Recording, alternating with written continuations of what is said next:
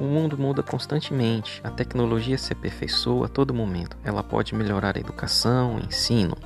A contabilidade também dela se utiliza. Neste podcast, com audioaulas resumidas de contabilidade aplicada a entidades de interesse social, você pode ouvir várias vezes até ter dominado o tema. Sugiro que você comece pela ordem decrescente de episódios, ou seja, pelas últimas postagens até chegar à atual, pois foram realizadas por data de postagem e ser característica deste aplicativo. Mas não se esqueça que se trata aqui de resumo em áudio. Procure ler a apostila, o manual, os slides, artigos e fazer os exercícios propostos, ok? Bons estudos!